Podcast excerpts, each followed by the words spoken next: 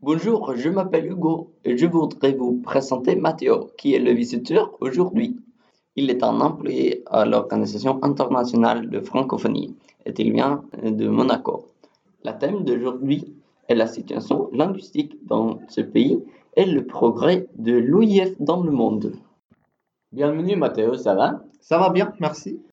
L'organisation a été connue depuis 1970 et vous travaillez avec les pays francophones, est-ce que c'est vrai? Oui, nous avons 88 pays membres, mais tous ne sont pas francophones. Parmi ceux-ci, 27 membres sont observateurs et 7 membres sont associés. Ils ont un monde d'influence, mais en même temps, ils jouent un rôle important. Très bien. Nous savons que l'OIF a quelques objectifs. Comment suivez-vous ce mission dans votre pays? À Monaco, nous ne travaillons pas seulement vers promouvoir la francophonie dans le monde, mais aussi développer la démocratie, battre pour droits humains et pas de montre l'éducation.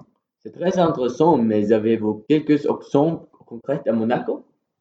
L'année dernière, 2019, nous avons conclu un accord qui apportait un soutien économique pour l'éducation des filles, l'énergie durable et aussi l'éducation française pour les populations migrantes. Oui, c'est très important de travailler avec ces choses. Mais avez-vous les conférences annuelles ou quelque chose comme ça? Quelle coïncidence en 2019, à Monaco, nous avons été l'hôte de la 36e conférence ministérielle de la francophonie. Il y avait les 88 États membres là-bas et le thème choisi était Réconcilier l'humanité et la planète. Wow, d'accord. Malheureusement, nous n'avons pas plus de temps, alors merci pour votre temps, Matteo, et bonne journée à vous. Aujourd'hui, nous avons eu le plaisir d'apprendre beaucoup de l'Organisation internationale de la francophonie.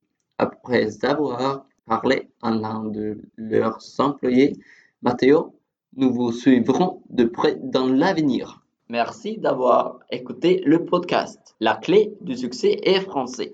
Au revoir.